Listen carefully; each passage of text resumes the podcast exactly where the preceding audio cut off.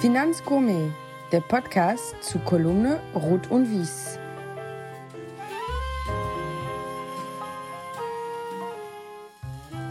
Liebe Podcast-Freunde, es ist wieder soweit. Ruth und Wies beziehungsweise der Finanzgourmet hat wieder einen Gast. Heute, und das möchte ich direkt von Anfang an deutlich machen, Stefan Volkmann, ein langjähriger Weggefährte auf der beruflichen Seite, aber auch privat, ein ganz, ganz enger Freund von mir. Und lieber Stefan, äh, ich freue mich, dass du heute da bist und ich kann dir sagen, auch wenn ich sage langjähriger Freund, ich habe trotzdem Sachen gefunden, von denen ich nichts wusste. Herzlich willkommen, Stefan. Vielen Dank, Olli. Danke und schön, dass ich da sein darf. Stefan, äh, du weißt ja, wir müssen reden. Äh, hol den Wein. Also fangen wir doch gleich damit an. Welchen Wein hast du uns denn mitgebracht? Ja, ich habe äh, einen, einen leckeren Saarriesling vom äh, Weingut van Volksem aus Wiltingen mitgebracht. Ähm, ich glaube, du warst selber auch mal da. Äh, zu der Region, zu dem Weingut verbindet mich, äh, oder habe ich ein paar Verbindungen. Ja, ich mag ihn, ich mag die Region, ich mag die Säure, ich mag äh, den, den, den, die Mineralik, den Schieferboden. Äh, aber auf die Saar kommen wir mit Sicherheit im Laufe des Gesprächs nochmal äh, noch zu sprechen. Da kann ich nur sagen, du hast vollkommen recht. Van Volksem kenne ich tatsächlich sehr, sehr gut. Äh, ich hatte mal mehr oder weniger eine Privataudienz im kleinen Rahmen, also mit anderen, sehr privat, äh, bei ihm. Er ist ja Bitburger Erbe und ähm, für mich ist das eines der unglaublichsten Weingüter, die es überhaupt äh, gibt. Und äh, ich bin mir relativ sicher, dass wir in 20 Jahren, wenn wir beide noch Wein trinken, feststellen werden, dass er wahrscheinlich in Deutschland äh, mit Sicherheit unter den Top fünf sein wird. Stefan, bevor wir loslegen, ähm, mir wäre eigentlich am liebsten, du stellst ganz kurz dein Unternehmen, für das du arbeitest. Du bist ja selbstständig als Headhunter, arbeitest aber in einer Kooperation mit einem oder dem erfolgreichsten Schweizer Headhunter zusammen, alles unter der Marke Alleyway. Und da würde ich dich bitten, stell's doch einfach mal kurz vor und erzähl mir und unserem Publikum, was das genau ist und was ihr genau macht. Sehr gerne, Olli, vielen Dank. Äh, ja, äh, ich bin seit gut sechs äh, Jahren selbstständig, äh, seit etwa drei Jahren in der Kooperation mit dem, mit dem Christian Haas. Elevay ist entstanden aus dem Zusammenschluss von Volkmann und C, Headhunter hier in Deutschland und der Haas, äh, den Haas Associates, Headhunter in der, in der Schweiz. Ein gemeinsamer Kunde hat uns zusammengebracht, wir haben uns ausgetauscht und äh, sind, ich glaube, die einzige Executive Search Boutique, die sich rein auf das Asset Management spezialisiert. Wir machen sonst nichts. Ganz am Anfang meiner, meiner Selbstständigkeit hatte ich auch noch so ein bisschen Wealth Management mitgemacht, aber wir sind äh, rein auf die, äh, auf die Asset Management Industrie spezialisiert. Äh, Christian und ich kommen beide nicht aus dem Recruiting, nicht aus dem HR, sondern beide aus der Praxis. Äh, das heißt, wir haben vermitteln im Grunde genommen die Jobs, die wir selber gemacht haben, haben dadurch, glaube ich, ein ganz gutes Verständnis für den, für den Inhalt und, und für Stärken und Schwächen und für Erfolgsfaktoren und vor allen Dingen für kulturelle Unterschiede zwischen inhabergeführter Boutique versus, ähm, versus globaler großer Konzern. Ich könnte mir vorstellen, dass wenn man aus der Praxis kommt und wenn ich später deinen Lebenslauf ähm, durchgehe, dann würde ich sagen, du solltest auch ein ziemlich großes Netzwerk haben, äh, allein aus dem, was du gemacht hast. Aber Stefan, danke dafür. Hm, was mich noch interessieren würde, ist, ich weiß, dass das immer schwer ist, aber versuch doch mal ganz kurz zu sagen, wer ist Stefan Volkmann privat? Was ist das für ein Typ? Was zeichnet ihn aus? Und ich kann ja später vielleicht auch noch sagen, was ihn nicht auszeichnet, aber vielleicht möchtest du das auch gleich am Anfang machen. Ich, ich habe mich ja vorbereitet und habe äh, hab die anderen Fragen, die du meinen, meinen äh, Vorrednern gestellt hast, da hast du immer nach vier Eigenschaften gefragt. Äh, wie, wie würde ich mich beschreiben? Äh, ich glaube, dass ich, dass ich sehr, sehr strukturiert bin, dass ich sehr hilfsbereit bin. Ich glaube, dass ich das, was ich tue, mit Leidenschaft und gut mache. Das ist was mir wichtig, deswegen tanze ich zum Beispiel nicht. Das kann ich nicht. Äh, ich gucke das gerne, äh, gucke mir das gerne an. Aber das, was ich mache, mache ich mit Herzblut, Leidenschaft und glaube, dass ich es ganz gut, äh, ganz gut kann. Darüber hinaus ist mir wichtig eben ein, ein empathischer und wertschätzender Umgang mit, äh, mit Menschen. Äh, das Schöne in dem, in dem aktuellen Job äh, ist, dass ich nicht werten muss, äh, sondern dass es, dass es nicht gut oder schlecht gibt, sondern nur passt oder passt nicht. Das heißt, ich bringe Menschen und Unternehmen zusammen, die perfekt, idealerweise perfekt zueinander passen. An der Stelle äh, vielleicht gleich ein erstes Geheimnis von Stefan und mir. Ich würde ihm widersprechen, dass er nicht gerne tanzt, weil ich kann mich daran erinnern, wie wir beide mal beim FC im Stadion getanzt haben, weil der FC es geschafft hat, in die Euroleague zu kommen. Und wir beide haben dafür dieses Spiel auch Tickets gehabt. Und äh, da waren wir weit jenseits der 40, also es ist noch nicht so lange her, haben uns aber in den Armen gelegen, haben getanzt und hatten Pipi in den Augen, weil wir uns so, so gefreut haben. Aber auch dazu komme ich später. Sehr schön. Stefan, dann würde ich sagen, ähm, ich gehe jetzt einfach mal, ich erzähle mal unserem Publikum, was ich über dich weiß und was ich wichtig finde, ähm, was man über dich wissen sollte. Also, du bist ein absoluter Familienmensch. Du bist einmal geschieden. Aus dieser Ehe hast du drei Kinder. Eine äh, im Jahr 2000 geboren, das ist die Hanna. 2002 die Charlotte. Und der Nachzügler 2011 war der Philipp. Ähm, du hast wieder geheiratet und zwar eine der erfolgreichsten, wenn nicht sogar die erfolgreichste Salesfrau unserer Industrie. Auch da werde ich später nochmal drauf zu sprechen kommen, nämlich die Christina, die heute Christina Volkmann heißt. Du bist hundeverrückt. Dein Hund ist ein brauner Labrador, ähm, heißt Chica.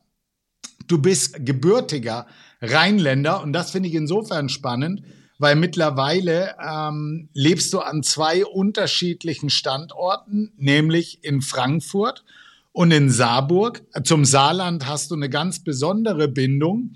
Im Saarland hast du ähm, studiert, nämlich in Saarbrücken und heute bist du in Saarburg. Was ich gut verstehen kann, wenn man als Rheinländer nach Frankfurt geht, würde ich auch flüchten. Das wäre auch nicht meine Stadt. Und dann habe ich mich, als ich Saarburg nicht kannte, gefragt, um Himmels Willen, was ist denn mit dem Kerl los? Warum geht man nach Saarburg? Ich verstehe natürlich, Du hast den Philipp nahezu im Paritätsmodell. Du bist unwahrscheinlich viel für deinen Sohn da. Der lebt dort.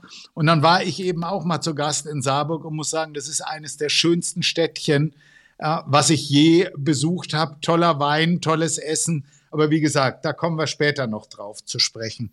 Dann, ich habe es eben schon genannt, ähm, wir beide haben einige Leidenschaften gemeinsam und die teilen wir tatsächlich oder wir teilen uns auch mit in drei verschiedenen WhatsApp-Gruppen. Einmal zum Thema Literatur, einmal zum Thema Fußball und einmal zum Thema Wein und Genuss. Und ich möchte nichts aus diesen, weil die sind wirklich privat. Was auf WhatsApp ist, bleibt auf WhatsApp. Ich kann nur sagen, der Duktus in den verschiedenen Gruppen ist definitiv ein anderer.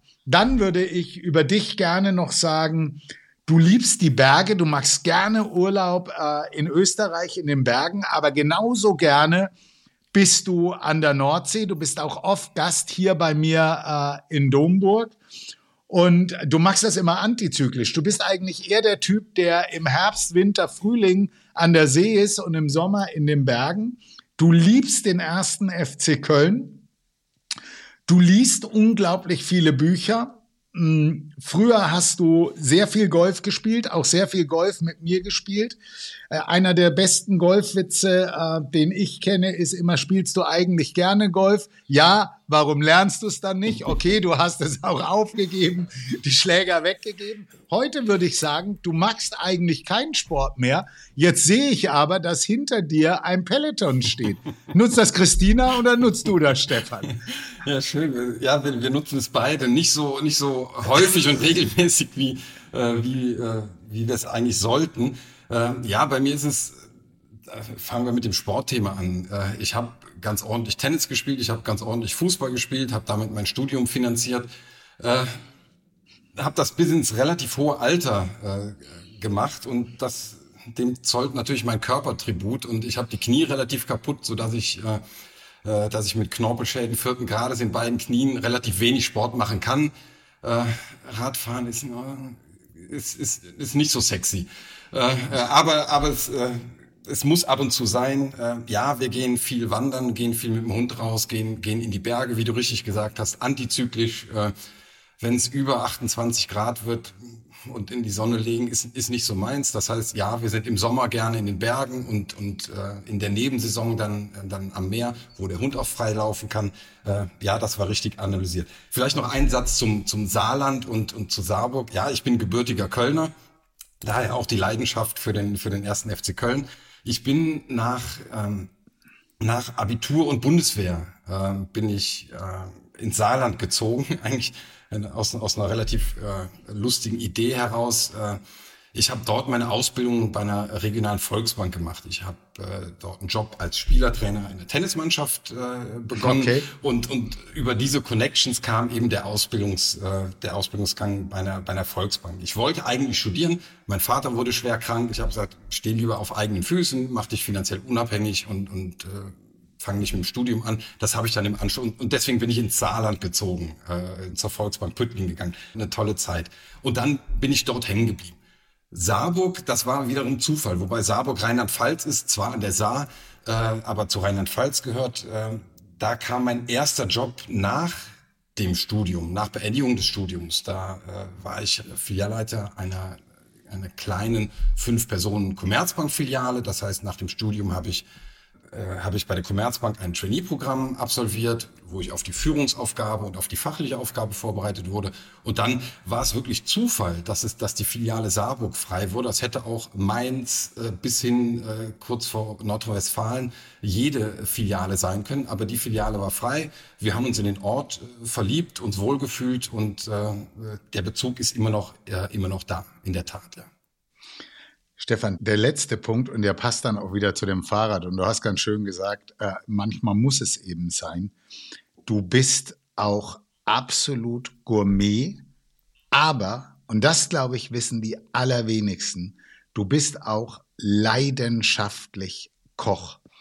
Und du bist nicht nur leidenschaftlich Koch, sondern das geht bei dir so weit, dass es einer deiner Wünsche oder Träume ist, dass wenn du mal alles an den Nagel hängst, dass du das tatsächlich auch weiter schleifst, verbesserst. Im Prinzip würdest du, hat man mir gesagt, am liebsten so eine Premium-Koch-Ausbildung gerne machen, um, um das äh, ja eben noch zu verbessern. Ich komme da später auch darauf zu sprechen, weil ich habe da noch ganz andere schöne Sachen äh, zum Kochen rausgefunden. Ganz kurz beruflich. Ähm, ich nehme nicht alle Stationen, aber ich nehme die wichtigsten Stationen. Du warst äh, dreimal bei großen Adressen im Private Banking. Äh, du warst bei der UBS, du warst bei der WestLB und du warst bei Nordea, wo wir auch äh, eben zusammen dann waren. Anschließend hast du die Seiten gewechselt, bist in den Vertrieb gegangen, warst dann ähm, bei Fidelity, warst anschließend noch bei einem Consultant äh, wieder in Saarland und warst dann ähm, als Head of Business Development für Deutschland und Österreich äh, bei Morningstar. Da hatten wir auch ganz viel beruflich miteinander zu tun. Und dann bist du in die Selbstständigkeit, hast äh, als erstes eine Kooperation mit Philipp Carlos, dem du übrigens später eine Frage stellen darfst, weil das mein nächster Gast ist, also eine Selbstständigkeit mit Accelerando gehabt. Und äh, wie wir jetzt eben wissen, bist du äh, mit einem anderen Partner unter dem Mantel Alloway als Headhunter tätig. Stefan, jetzt wechseln wir von meinem Monolog äh, hin äh, in den Fragemodus. Und äh, ich könnte mir vorstellen, äh, dass du jetzt gleich das erste Mal schmunzeln musst.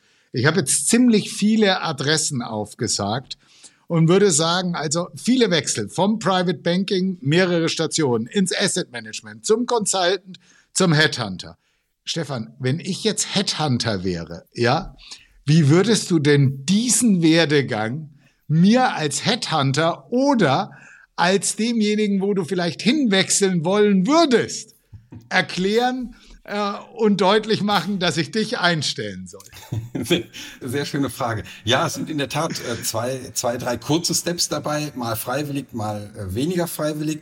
Ähm, ich bin vielleicht deshalb auch offener für Kandidaten und Kandidatinnen mit, ja, nicht mit ganz geradlinigen Lebensläufen. Ich will es immer verstehen. Wenn mir jemand äh, sein, seine Vita und seine Wechsel und seine Schritte äh, erklären kann und das für mich plausibel ist, dann äh, finde ich das super spannend, äh, weil, weil das natürlich ein sehr, sehr breites Bild äh, abgibt. Das hilft mir jetzt in der aktuellen Funktion natürlich wahnsinnig viel gesehen zu haben. Viele Unternehmen, viele Unternehmensstrukturen, Größen, von Inhaber geführt bis globaler äh, Konzern, von Private Banking, wie gesagt, über, über Morningstar, was eine tolle Zeit war, äh, aber eben auch im, im globalen Konzern bei, bei Fidelity gewesen zu sein. Das hilft mir jetzt natürlich äh, sehr, sehr gut einzuschätzen, ähm, was sind die Erfolgsfaktoren und passen Mensch und Unternehmen, passen die wirklich, äh, wirklich zusammen? Aus eigener Erfahrung habe ich da viel gesehen und kann das daher ganz gut einschätzen, ja.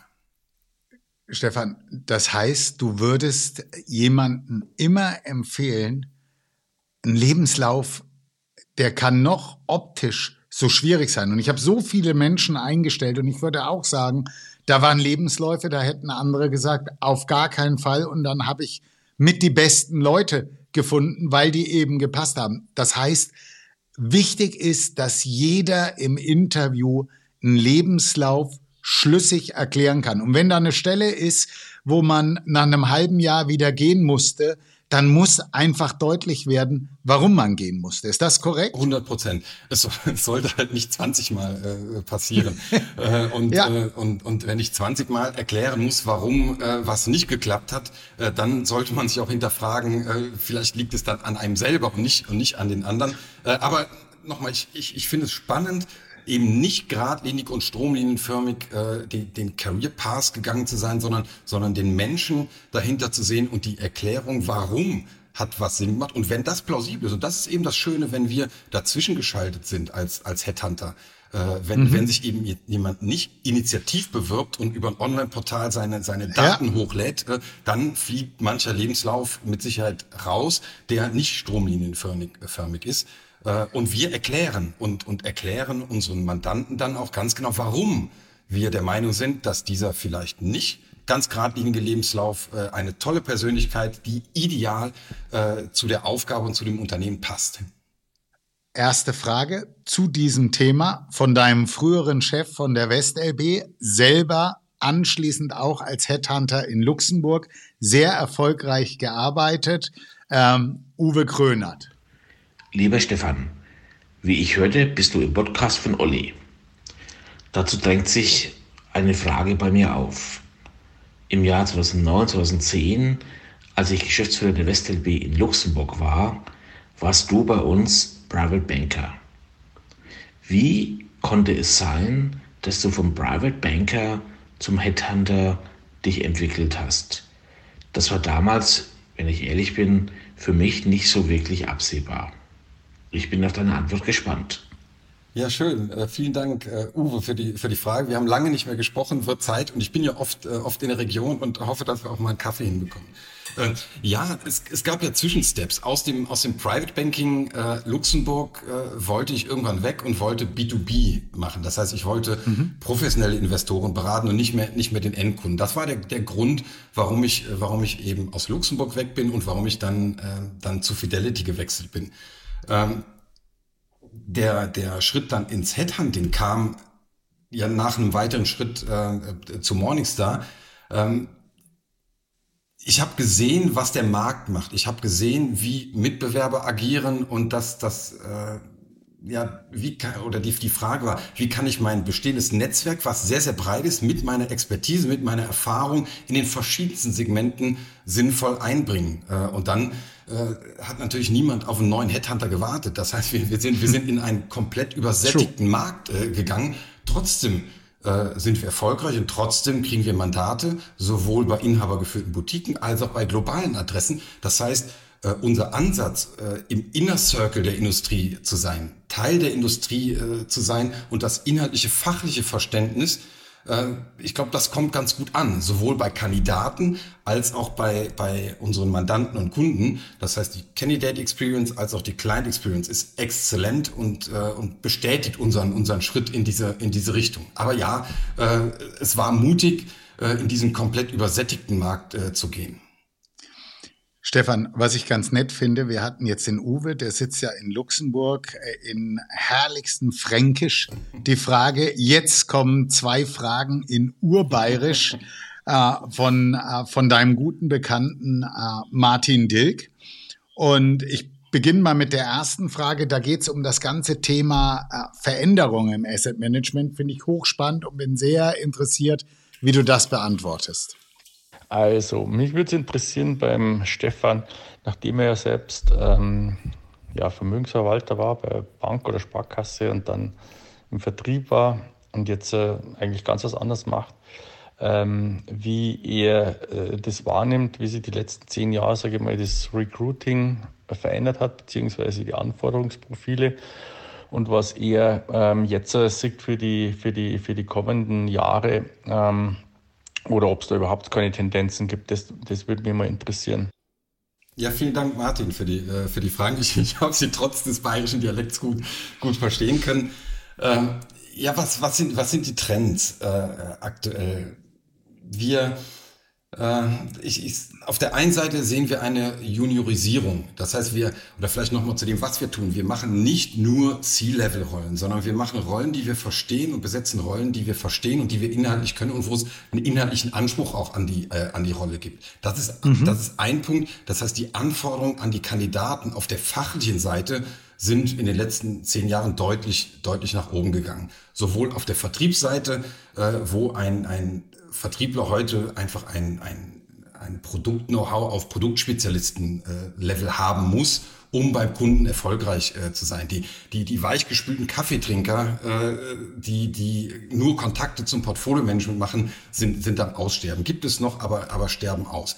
Der zweite Trend ist das Thema Juniorisierung. Das heißt, wir erleben, dass, dass, äh, dass nicht jede Senior-Rolle aktuell auch auf entsprechendem Senior-Level nach, nachbesetzt wird, sondern dass von unten mit jungen, guten, gut ausgebildeten und lernwilligen Talenten nachbesetzt wird. Äh, und das ist ein Trend, den, den wir sehen, den wir uns auch stellen.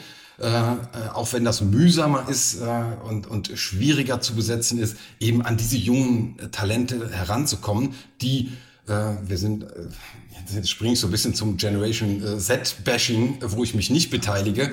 Äh, es gibt ganz, ganz tolle, ganz tolle Persönlichkeiten, äh, die, die ganz klar sind und sehr fokussiert im Asset Management arbeiten wollen, viel, viel weiter sind äh, und, und klare Pläne haben, wo, wo, sie, wo sie hinwollen.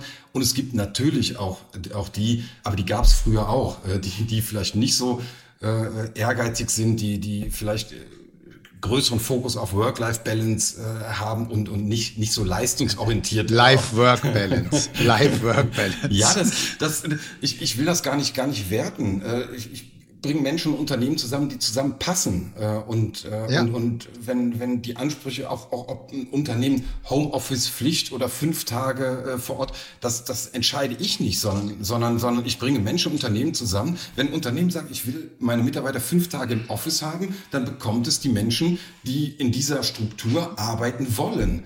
Äh, und, und umgekehrt, äh, wenn ein höherer, höheres Maß an Freiheit äh, gewünscht ist, dann bekomme ich Menschen, die in dieser Struktur sich wohlfühlen ja. und, und, und, und damit, damit klarkommen. Das ist das, das Schöne in, in der aktuellen ja. Rolle, dass wir nicht werten müssen, sondern einfach nur, nur ist, ist relativ, passt es oder, oder passt es nicht. Nächste Frage nochmal von Martin, die finde ich auch spannend, weil jetzt geht es um deinen Tagesablauf und ich habe mir gedacht, naja, zehn aufstehen bis elf frühstücken, zwölf Mittag, bis zwölf Uhr Mittagessen vorbereiten, aber wahrscheinlich sieht das anders aus. Und äh, tatsächlich weiß ich, wie busy du bist, wie viel du arbeitest, aber hören wir mal. Und nachdem ja hm, das Headhunting ja auch in irgendeiner Art und Weise ja was mit Vertrieb zu tun hat, würde mich einmal interessieren, nachdem er ja Vertrieb gemacht hat bei, bei Fondsgesellschaften, inwiefern sie da sein Tagesablauf ja, anders ausschaut, als wenn er, wenn er Fonds verkauft hat. Ja. Ist zwar vielleicht eine blöde Frage, aber da mich trotzdem interessieren, ähm, was, was da seine persönliche Meinung dazu ist. Und ähm, ja, ob er, ob er diesen Schritt einmal wieder, wieder gehen würde oder ob er lieber Fonds verkaufen täte. Stefan, Stefan, mir ist jetzt wichtig, dass du deutlich machst, dass das Headhunting viel, viel anstrengender ist, weil du weißt ja, der Martin ist bei mir im Team und nicht, dass der die Seiten wechseln möchte, weil es bei dir angenehmer ist. Bitte. Äh, ja, schöne Frage, Martin. Also der, der Tagesablauf ist anders. Er ist äh, sehr, sehr strukturiert, äh, ist aber auch sehr viel, sehr vielschichtiger. Äh, und, und um deine abschließende Frage oder, oder den letzten Teil zuerst zu beantworten, nein, ich möchte nie wieder in eine Konzernstruktur. Ich liebe die Art zu arbeiten, die Art unternehmerisch zu arbeiten, die Art selber gestalten zu können und äh, mit allen Nachteilen, die das auch mit sich bringt. Ja, wenn man früher sein PC hinter sich geworfen hat, wenn irgendwas dran war und sagt, bring mir den bitte wieder, wenn er funktioniert, müssen wir uns jetzt um alles kümmern. Unser Markenauftritt, um die Website, äh, um Akquisition, um äh, Präsentation. Also äh, ja, alle Nachteile, die man in einer inhabergeführten Struktur äh, hat, äh, mache ich, mache ich gerne, nehme ich gerne in Kauf, um, äh, um die unternehmerische Freiheit, äh, Freiheit zu haben. Und ja, äh, ich arbeite definitiv nicht weniger als, äh, äh als vorher, sondern, sondern mehr, aber äh, mit einer tollen Motivation, mit viel Freude, mit viel Spaß und äh, jeden Abend liegen immer noch Sachen auf dem Schreibtisch, die mir, die mir runterfallen, zu denen ich nicht gekommen bin. Es ist wahnsinnig vielschichtig, aber super spannend und, und eben unternehmerisch und das möchte ich nicht mehr missen. Stefan, dann machen wir mal eine Case Study. Du bekommst ein Mandat, sagen wir mal ein Senior Sales bei einer paneuropäisch agierenden französischen Gesellschaft. Wie gehst du da vor? Und meine erste Frage, fallen von den Kandidaten, die du sonst im Kopf hast, weil es Senior Sales ist, schon mal die Hälfte oder ein Drittel oder ein Fünftel raus, weil du sagst, die kann ich niemals zu einem Franzosen bringen? Oder bist du an der Stelle, äh, schaltest du das Interkulturelle erstmal aus und sagst, lass uns mal schauen, ich kann mich ja auch täuschen? Boah, das ist, das ist eine gute, eine gute Frage. Äh, Habe ich mir gar nicht so die Gedanken gemacht, wann im Prozess, im Prozess das passiert. Wir kennen die Leute, wir kennen die Unternehmenskulturen, wir sind, äh, und wir, wir kennen die Vor- und Nachteile und die Stärken und Schwächen der, äh, der, der Salesmenschen. Wir wissen daher auch, wer könnte passen und wer, wer könnte nicht passen. Und äh, dann gehen wir in den Dialog mit den, mit den, mit den Kandidaten und, und fragen dann die Wechselbereitschaft äh, ab und, und und erzählen die, die, die Story auch, warum dieser Schritt sinnvoll sein kann. Ich muss, einer der Vorredner äh, hat, hat mal ganz schön gesagt, wir sind ja auch so ein bisschen in der, in der Unterhaltungsindustrie. Äh, das heißt, ich bin kein Freund von Stellenbeschreibungen und, und ja, schickt mir immer die Stellenbeschreibung, sondern, sondern wir reden über die Rolle, wir reden über, die, über das Unternehmen, wir reden über die Rolle, wir reden über, über Vor- und Nachteile, die die Unternehmenskulturen und Strukturen mit sich bringen. Und, und dann, ich beschreibe das wie, wie in der Politik mit in einer Sondierungsphase. Und das geht relativ schnell. Eine Viertelstunde mit dem Kandidaten und dann hat man sondiert, ob man dann mehr Überschneidungen als Grüne und FDP findet. Wenn die da sind, dann gehen wir tiefer rein und dann gucken wir uns das Persönlichkeitsprofil und dann gucken wir uns den Track Record an, dann gucken wir uns die Vor- und Nachteile auf der Unternehmensseite an. Äh, aber per se ausschließen äh, tun, tun wir nichts.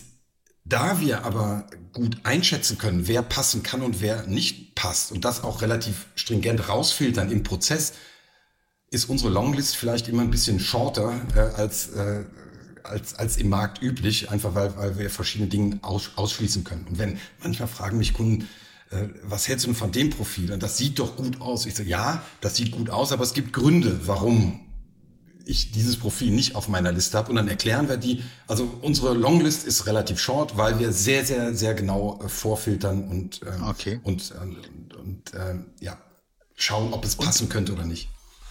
Stefan, gibt es denn Bewerber, wo du sagen würdest, oder gibt es Kandidaten, wo du sagen würdest, den kann ich nie zu einem Engländer, der muss eher zu einem Deutschen, weil äh, die deutschen Asset Manager, die sind eher in der Beamtenstruktur verortet. Der Engländer, der, der ist ja Asset Management nahe Investment Banking. Gibt es sowas oder sind das Mythen, die eigentlich mit der Realität überhaupt nichts zu tun haben? Pauschal äh, kann man das nie, kann man das nie sagen. Es gibt äh, äh, manche, inhabergeführte Struktur, wo man denkt, die sind super flexibel und, und klein und, äh, äh oh ja. und, und, dynamisch, äh, die aber sehr, sehr konservativ und, und, und statisch äh, agieren. Umgekehrt gibt ja. es große globale äh, Konzerne, egal ob es angelsächsisch oder französisch ist, äh, die, die, äh, die vielleicht deutscher sind als, als die inhabergeführte deutsche Struktur. Also pauschal kann man das, äh, kann man das nicht, kann man das nicht sagen. Wir schauen vor, und das ist das Spannende auch, dass jedes Mandat anders ist, dass jedes Mandat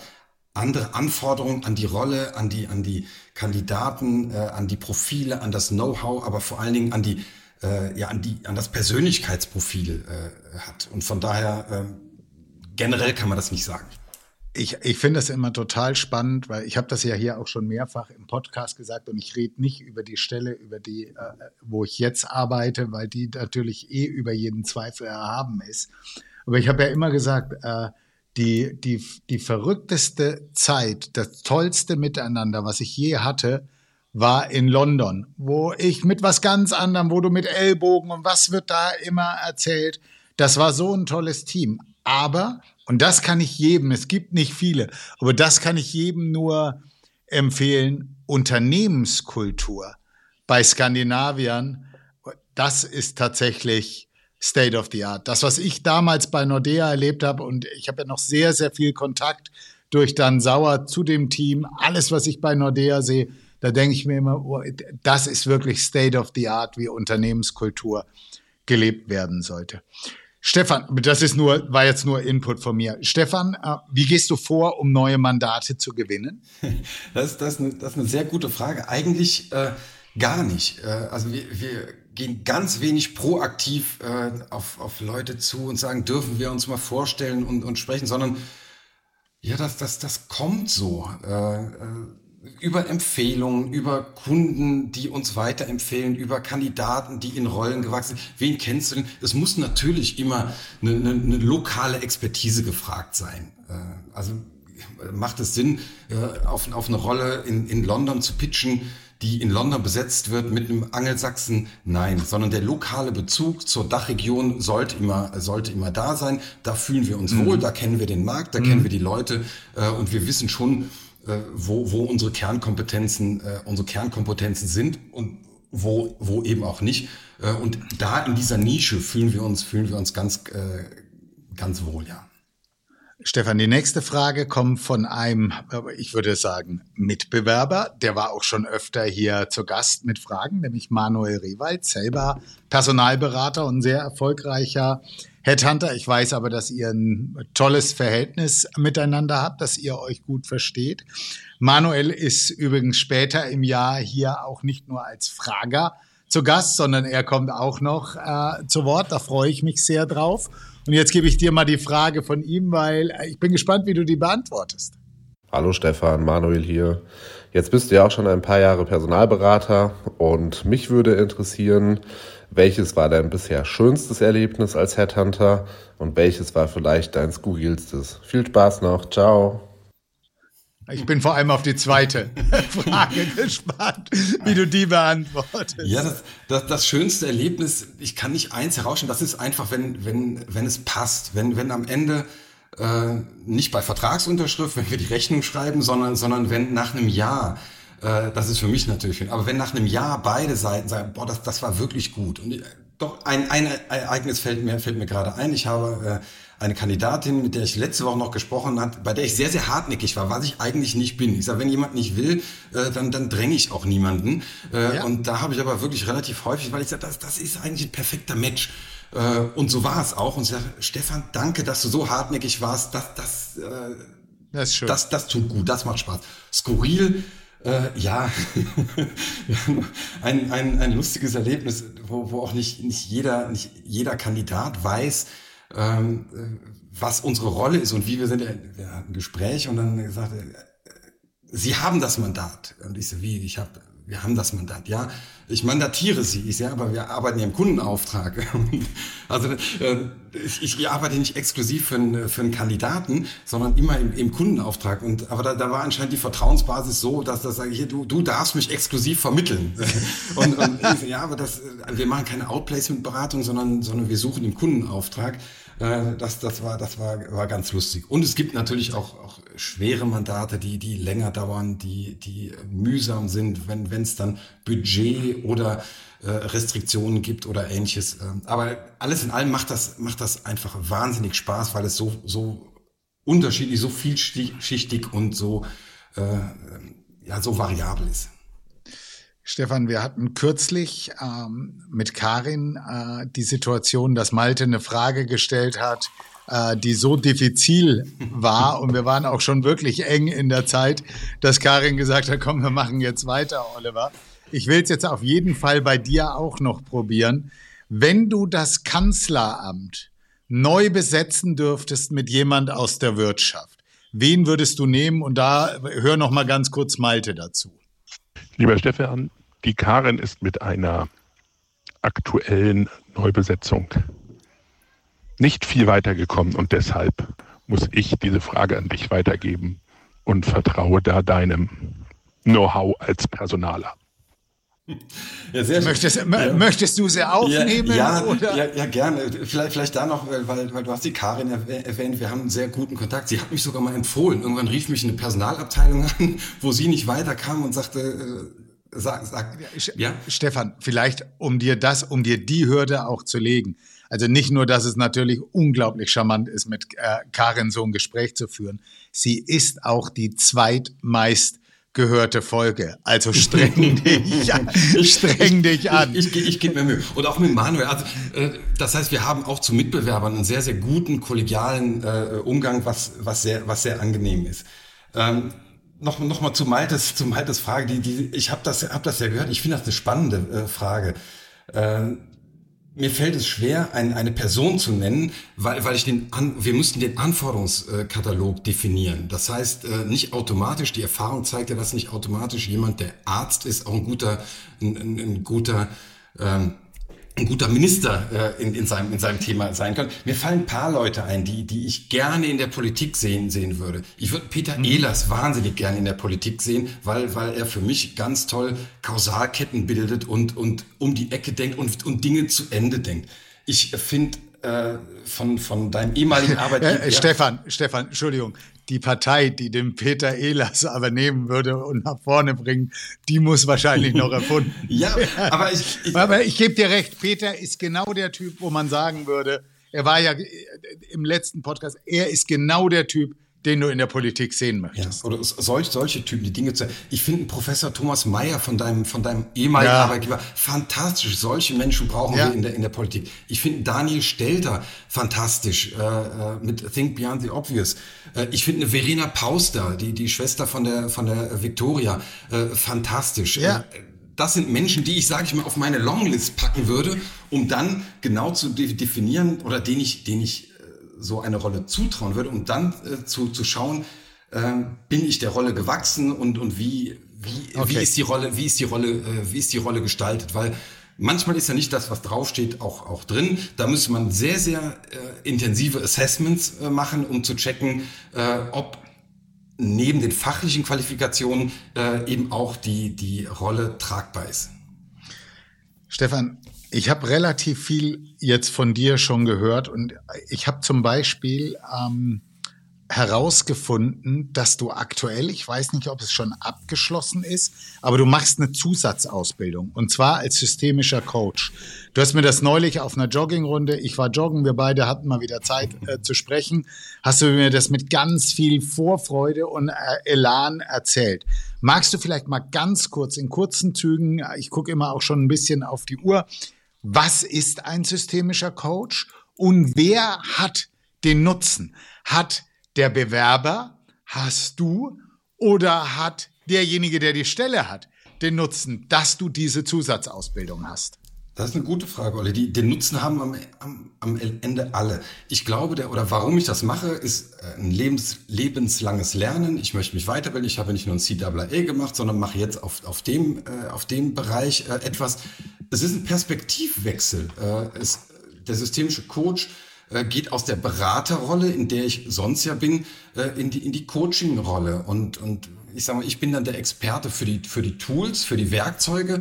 Die Lösung eines Problems äh, hat der Mensch, oder das ist das, das Menschenbild, das grundsätzlich sehr positiv ist, hat der Mensch die Lösung, trägt jeder in, in sich und ich gebe nur die Guidance. Das heißt, ich berate nicht, ich sage nicht, ich würde das machen, sondern, sondern ich rege an zu reflektieren, äh, weil, weil ja der, der systemische Ansatz ist, dass, dass jeder Mensch die Lösung seines Problems, seiner Fragestellung in sich, in sich trägt. Und wir geben da nur die Guidance. Das heißt, raus aus der Beraterrolle, rein in die, in die demütige äh, äh, Rolle des, des Beobachters und des, und des äh, Begleiters und nicht des Beraters. Was manchmal schwerfällt, aber was, wo am Ende alle von profitieren. Ich in meiner Persönlichkeitsentwicklung, der Kandidat, die Kandidatin, aber auch das Unternehmen, äh, weil es dann die perfekt passenden Kandidaten hat. So, Stefan, die, jetzt kommt die letzte Frage zum Beruf und das ist die perfekte Überleitung ins Private. Und ich kann dir sagen, äh, ich war richtig stolz auf mich, als sie mir eingefallen ist, diese Frage. Und ich freue mich sehr, A, jetzt gleich dein Gesicht zu sehen, aber ich freue mich auch auf deine Antwort. Ich habe vorhin gesagt, dass du wieder geheiratet hast, und zwar die Christina. Christina Volkmann ist die wahrscheinlich erfolgreichste Salesfrau im institutionellen Geschäft überhaupt. Eine der erfolgreichsten Sales unserer Industrie.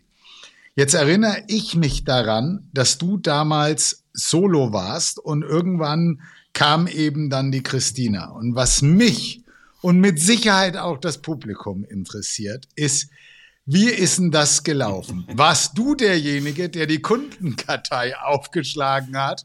Und nach welchen Kriterien hast du da einen Filter drüber gelegt? Oder hat die Akquise eben die Christina als erfolgreiche Salesfrau gestartet?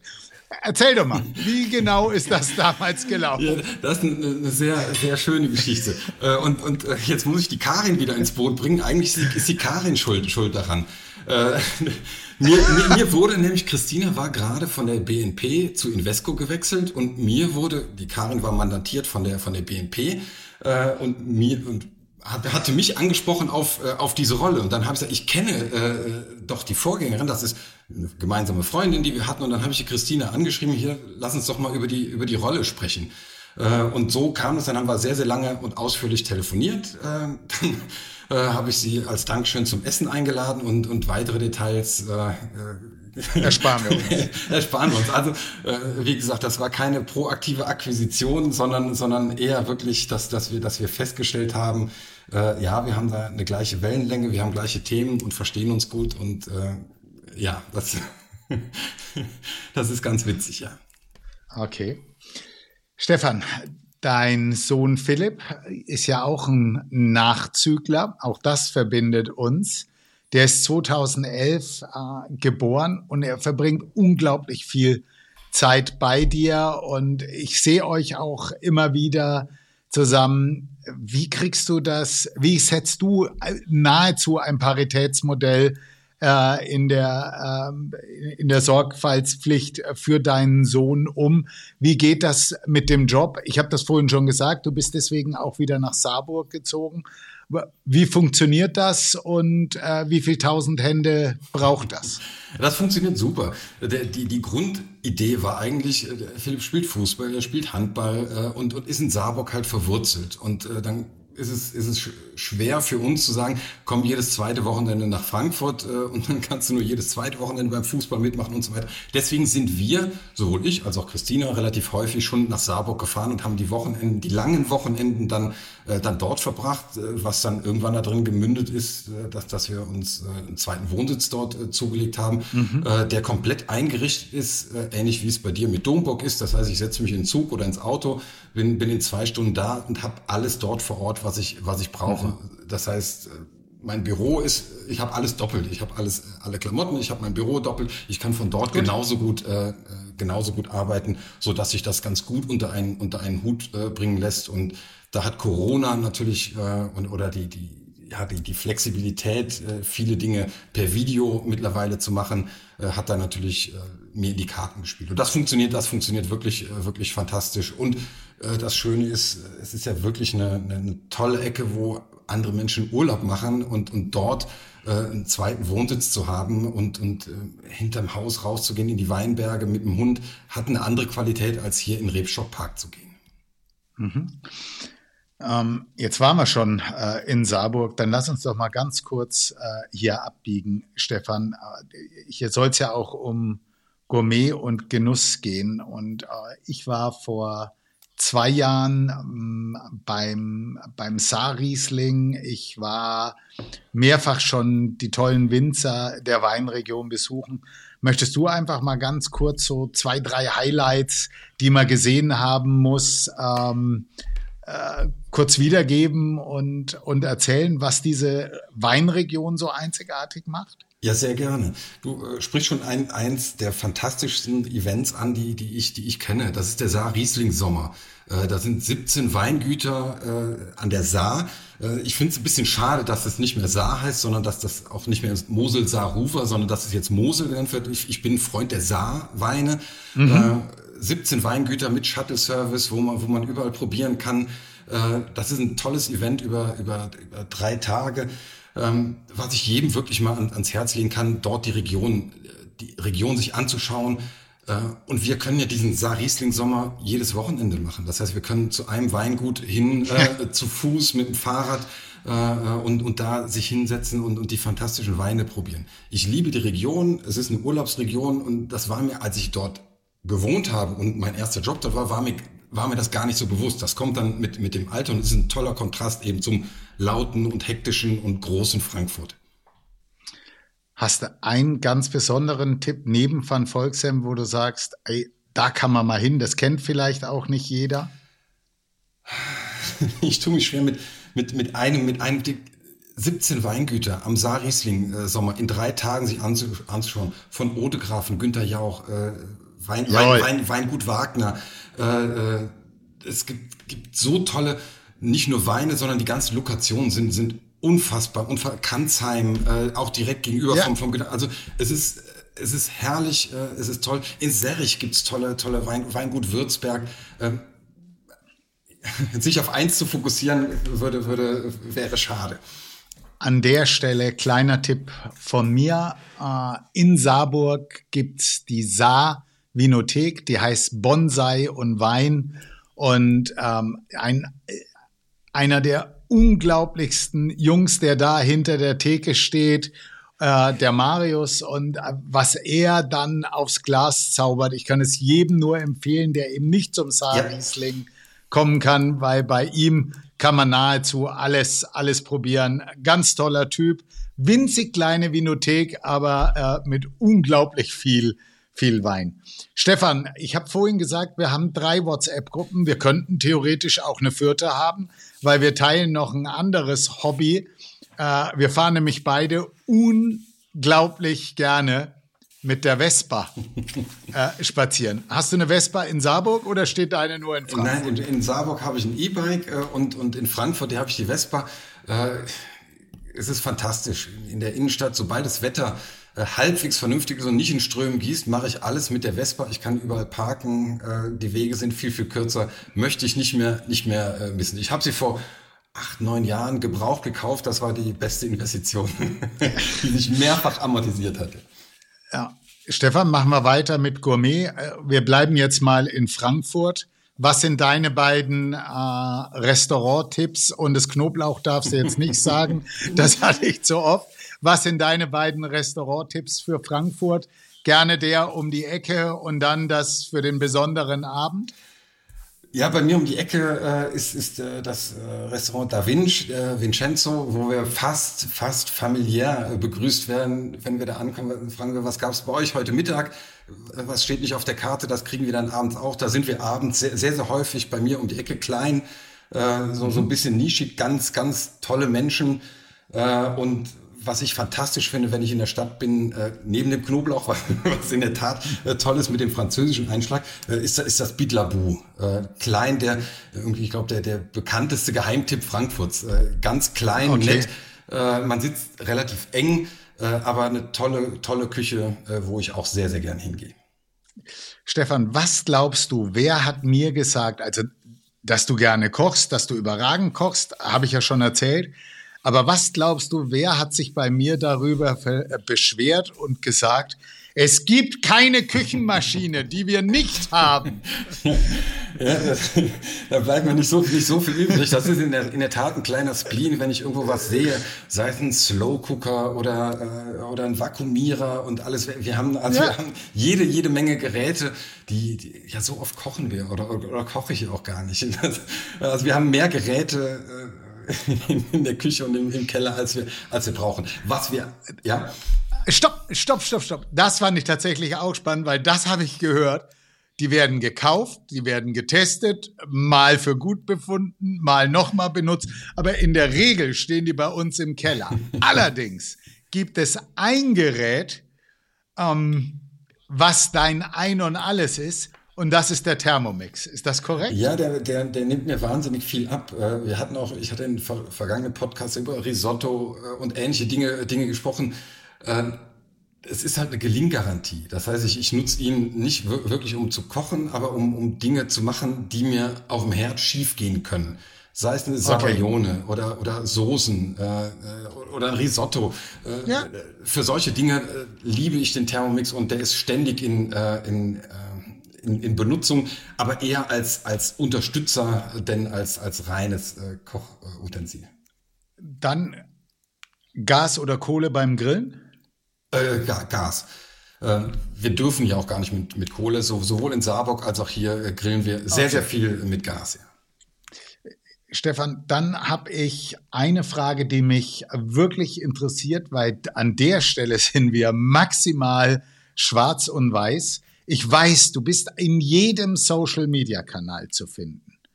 Aber du bist immer nur Leser, du bist nie Schreiber. Äh, keine Zeit, keine Lust äh, oder liegt es an der Rechtschreibung? Nein, kein, kein, keine Lust zu, zu schreiben. Das ist für mich, ich habe viele Stationen und, und Social Media, sei es Facebook, Instagram, ist für mich so ein bisschen wie Bilderbuch. Ich krieg immer noch mit, was machen meine alten Fußballkumpels äh, aus dem Saarland, was machen meine Tennisjungs von, äh, äh mit denen wir, ich glaube, 91 in die Oberliga aufgestiegen sind. Es ist für mich mhm. so, so, so ein bisschen Bilderbuch und, und im Kontakt bleiben. Äh, das Bedürfnis, äh, mein Leben da komplett zu teilen, äh, habe ich nicht. Okay. Dann, Stefan, habe ich gesagt, dass du eine leidenschaftliche Leseratte bist. Und einer der Autoren, die wir beide auch teilen, ist der gute Herr Suter. Was ist denn das, äh, was für dich Suta ausmacht. Ja, das ist, das ist lustig, weil, weil der Peter hatte ja letzte Woche die Frage an mich von Peter war ja, welchen Roman habe ich, hab ich äh, gelesen und, und würde ich weiterempfehlen. Und da habe ich in der Tat Martin Suter das letzte Werk äh, Melody, was ich fantastisch fand. Äh, Martin Suter, ich, ich habe es irgendwo mal gelesen, ist für mich der, der Meister der eleganten, äh, der eleganten Feder. Das fand ich, fand ich ganz schön. Äh, es ist, man schmunzelt immer. Ich mag diese Art zu schreiben, äh, finde das ganz speziell und und unik und äh, lese alles von ihm, aber das letzte Melodie finde ich ganz besonders, wobei ich noch eine Empfehlung dazu geben muss, die ich letzte Woche im Urlaub gelesen habe. Äh, das war auch eine Empfehlung aus unserer Buchgruppe, ein junges Talent, ein Debütroman, der mich total gepackt hat äh, von Caroline Wahl, 22 Bahnen für mich auch eine absolute Empfehlung. Toll, was junge Autoren und Autorinnen äh, da auf den Weg bringen. Äh, also da ist der, der Fachkräftemangel oder der, der, Nachwuchsmangel nicht so groß wie in anderen Industrien. Das macht mir, macht mir Mut. Dann lass uns in unsere letzte gemeinsame WhatsApp-Gruppe gehen. Äh, gehen wir zum FC Köln. Warum der FC, Stefan? Ich weiß, das hatte ich damals äh, auch Malte. Warum St. Pauli?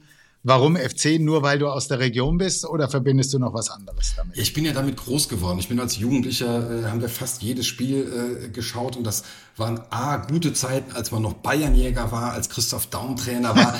äh, das, das, war das war schon eine tolle Zeit.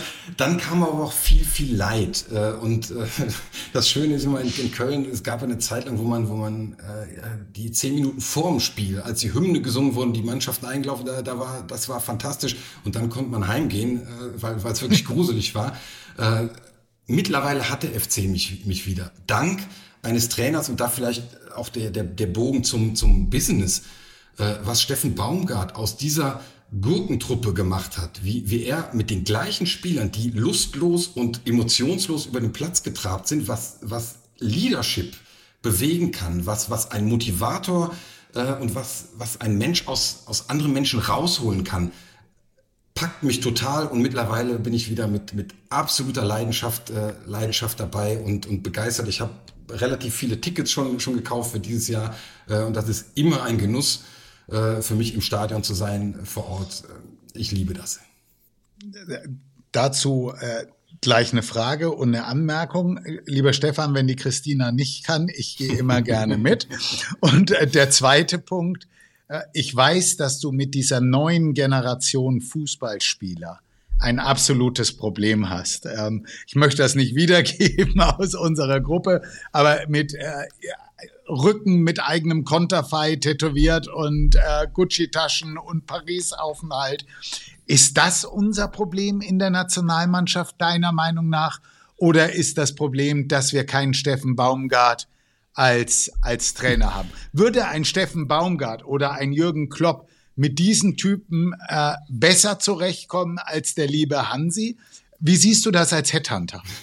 Personalberater? Ja, ich glaube, es ist eine Kombination aus, äh, aus beidem. Der Peter ist da schon darauf eingegangen, auf, auf, auf diese Generation, was wichtig ist, dass aber dieser Trend, äh, den, den, den gibt schon seit 20 Jahren.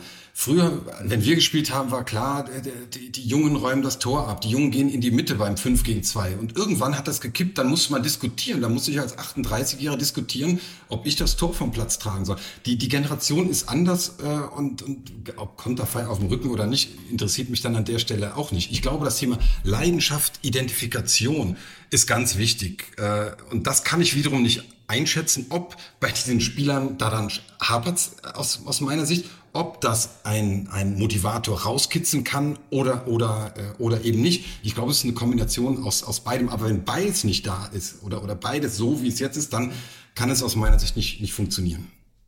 Okay.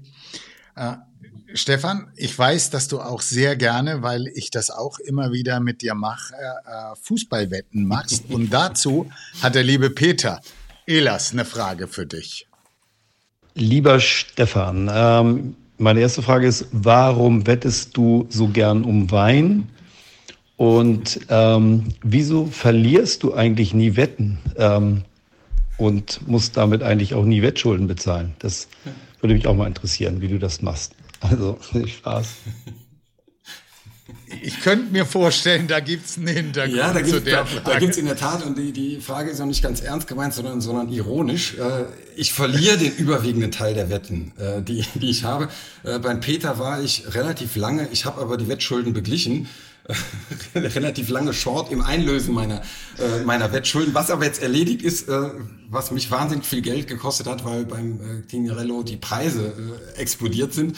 äh, von daher, ich, ich, oh. ich, ich, verliere mehr Wetten, als ich, aber es macht mir Spaß. Es macht mir, macht mir Spaß und du weißt ja. auch, auch in unserer Gruppe äh, bin ich meistens der, der bezahlt und, und selten der, der, äh, der profitiert.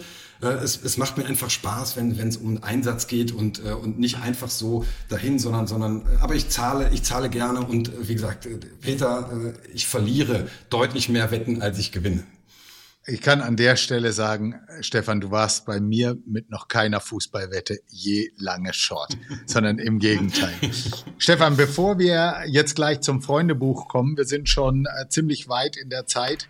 Ähm, ich möchte unbedingt mit dir noch die Frage von der Karin machen, die sie Peter gestellt hat. Die möchte ich auch dir geben, weil ich finde, die sagt so viel über Menschen aus. Ähm, ich finde diese Antwort, äh, die Frage einfach toll, aber ich freue mich auch über die Antwort. Ich möchte ihn gerne fragen, wenn er eine Reise macht. Was packt er als erstes in den Koffer und was als letztes? Das, äh, die Frage habe ich ja schon gehört. Ich, äh, ich, vielleicht ist sie unsexy, die Antwort, aber ich bin ganz pragmatisch. Äh, als erstes packe ich Unterhosen, T-Shirt, Strümpfe. Wie viele Tage reise ich äh, und dann rechne ich, wie viel brauche ich. Und dann, und dann als letztes kommt das, was ich, was ich eigentlich vielleicht gar nicht, gar nicht so brauche. Vielleicht, wenn es sein muss, noch ein paar feste Straßenschuhe oder vielleicht noch ein Sakko, wenn es unbedingt, unbedingt sein muss. Aber äh, wenn kein Platz mehr ist, äh, bin ich auch, bin ich auch, nicht, auch nicht traurig. Okay. Stefan, dann kommen wir jetzt zum Freundebuch. Am liebsten äh, maximal kurze, wirklich kurze Antworten und äh, dann bleiben wir auch in der Zeit. Dein Lieblingstier? Mein Lieblingstier ist der Labrador. Deine Lieblingszahl? Meine Lieblingszahl ist die 9. Mittelstürmer? Ja. Oder Gerd, okay. Gerd Müller, Bomber, mein Spitzname, so, so kennt man mich in Saarburg. Teilweise wissen die meinen Namen gar nicht, sondern, sondern äh, da laufe ich nur unter dem Namen Bomber. Du bist ja für mich eher der Toni Polster, aber okay. Lieblingsfarbe? Äh, blau. Lieblingsautor? Martin Sutor. Schönstes Weinerlebnis? Schönstes Weinerlebnis, das war äh, mit einer Gruppe auf Mallorca, wo wir eine Weinprobe gemacht haben in der Finca Binagual, äh, wo wir, wo wir äh, ja, fantastische Weine, eine tolle Gastgeberin hatten und einen spannenden Abend äh, hatten. Schönster Urlaub? Schönster Urlaub ähm, im Brandnatal in Österreich, äh, Wandertour mit meiner Frau und Hund. Warum Labrador? Weil ein Labrador intelligent, schlau, äh, brav, lieb und weiblich in, in dem Falle, äh, in, in, dem Falle ist äh, perfekter Familienhund. Okay. Dein Lieblingssportler? Ist das dann Gerd Müller? nein, das, nein mein, mein Lieblingssportler ist, äh, ist, ist als Kölner. Ja, zwei, Jonas Hector, eine, eine herausragende Persönlichkeit äh, und Sportler. Äh, und natürlich das, das Kölsch-Idol Lukas Podolski äh, steht da relativ, relativ weit oben, ja. Welches Lied singst du am liebsten selbst? Das darf ich gar nicht erzählen. Ich habe da die gleiche Leidenschaft wie der Malte. Wenn ich im Auto bin, äh, höre ich Bollerwagenradio, äh, wo, wo also diese ganzen Mallorca-Hits laufen. Und äh, da ertappt man mich in der Tat ab und zu beim laut mitsingen. Okay.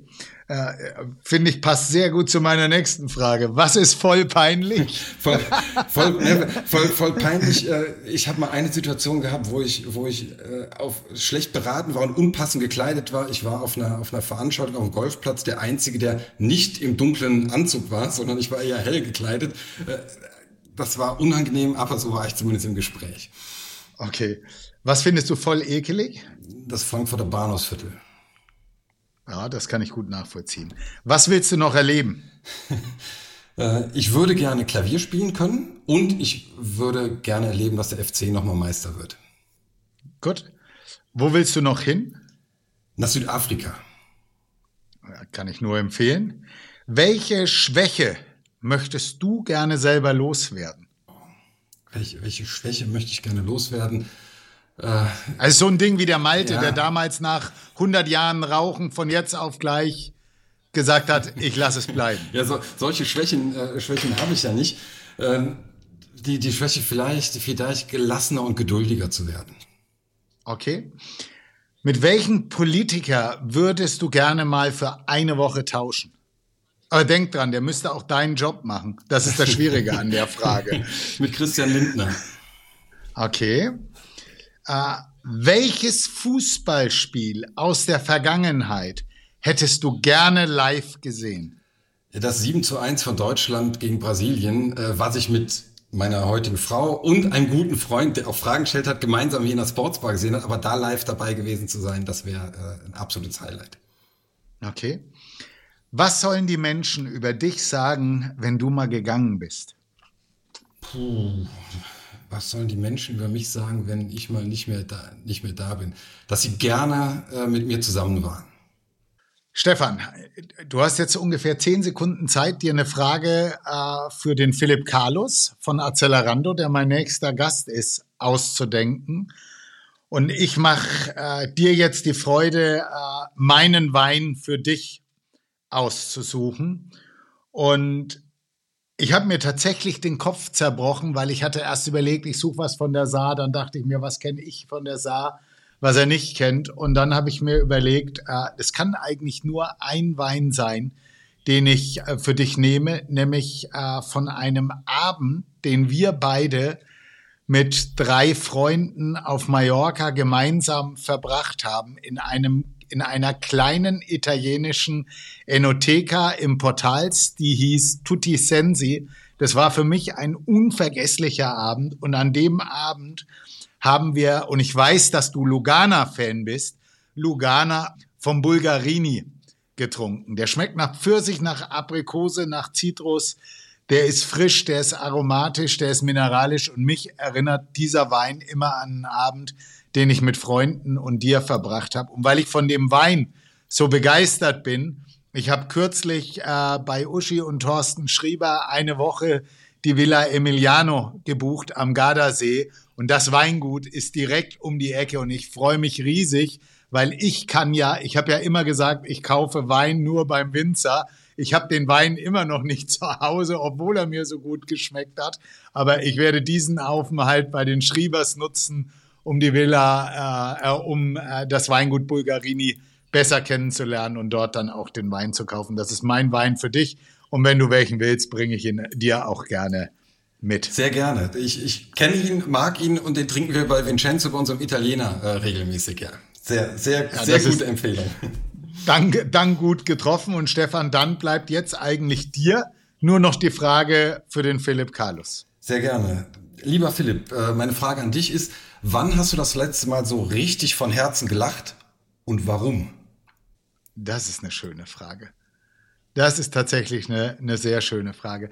Lieber Stefan, knapp über eine Stunde, das ging zügig. Ich bin mir sicher, ähm, dass wir meine, deine, unsere Gäste unterhalten haben. Mir hat es unglaublich Freude bereitet und ich freue mich auch, äh, wenn ich dich immer wieder fragen darf, weil als Headhunter kennst du ganz viele, wenn ich Fragen für, für neue Gäste brauche. Grüß die Christina, äh, ganz lieb von mir. Ähm, achte darauf, dass sie gut äh, weiterhin akquiriert. Die Akquise mit dir hat sie definitiv gut gemacht. Und ja, Stefan, dir eine schöne Zeit. Danke, dass du hier Gast warst. Vielen Dank, Olli. Vielen Dank für deine Zeit. Danke für dein Engagement. Ich finde das toll und äh, es war mir eine Ehre, dein Gast zu sein. Dankeschön. Danke dir. Risikohinweis. Sämtliche Inhalte dieses Podcasts dienen ausschließlich der Wissensvermittlung und Unterhaltung. Es handelt sich dabei weder um Anlageberatung noch um Empfehlungen zum Kauf oder Verkauf bestimmter Finanzprodukte. Was du mit deinem Geld machst, entscheidest alleine du.